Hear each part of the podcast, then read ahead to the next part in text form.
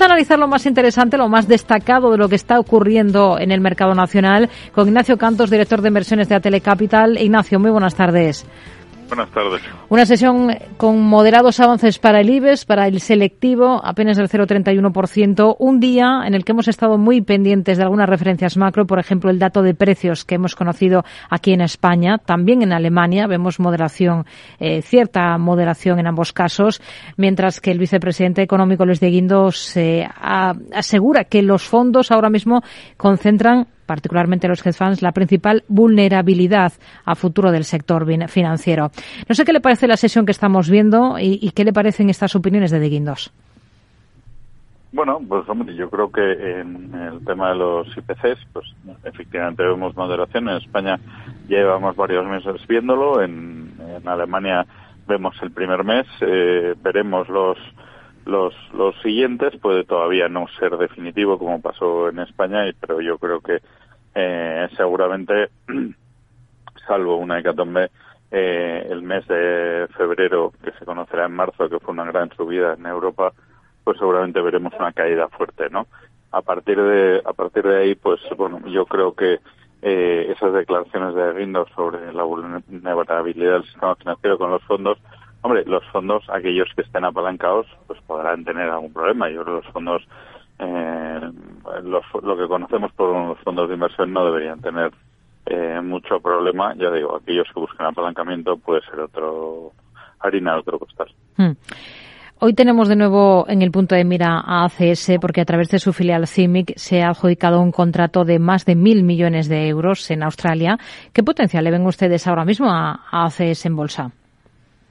Bueno, yo creo que eh, el potencial es grande. Yo creo que ACS ha aprovechado toda la liquidez que, eh, una parte muy importante de la liquidez que sacó de la operación de, vender su fila de servicios a, a, Vinci para volver a invertir en sus propias filiales, comprando parte de Hotif y parte de CIMIC, con lo cual claramente confía en estas filiales. Entonces, bueno, es verdad que además en CIMIC ha pasado una época complicada, pero está mejorando los márgenes y, yo creo que el potencial de ACS en estos momentos es bastante bastante grande y bueno, es verdad que el mercado lo está reflejando probablemente en los últimos dos, tres meses que hemos pasado pues de niveles de 23, 24 a estos cercanos a los 27.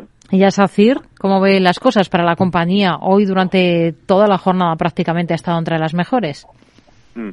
Pues a SACIR le pasa un poco lo mismo, ¿no? Es una empresa que ha pasado de ser una empresa constructora a ser una empresa concesional. En este caso sería más parecido al caso de, de Ferrovial. Eh, además, unas concesiones que no tienen tanto que ver con el tráfico como serían las de Ferrovial, más dependientes de, de, vamos, porque son más autopistas. Aquí tenemos mucho hospital, tenemos varios tipos de concesiones distintas que van más en función de, de, la actividad, ¿no? Y eso, pues probablemente le, le dé un margen de, seguridad y, bueno, pasa a ser casi una empresa concesionaria hmm. más que una constructora y dentro de eso yo creo que tiene cierta infravaloración que el mercado debería empezar a, a reconocer y hacer caso pues, a los cuatro euros, ¿no? así. Acciona y Acciona Energía son de las más castigadas de, del día dentro del selectivo IBEX. ¿Cuál de las dos prefieren ustedes ahora mismo?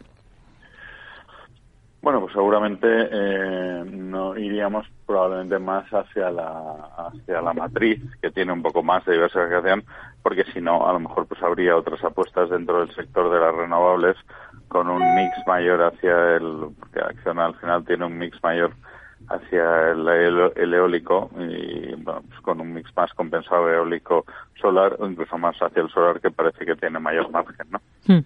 Se publica que, que, Urbas busca socios financieros para abrochar su puja para rescatar a la compañía andaluza Abengoa.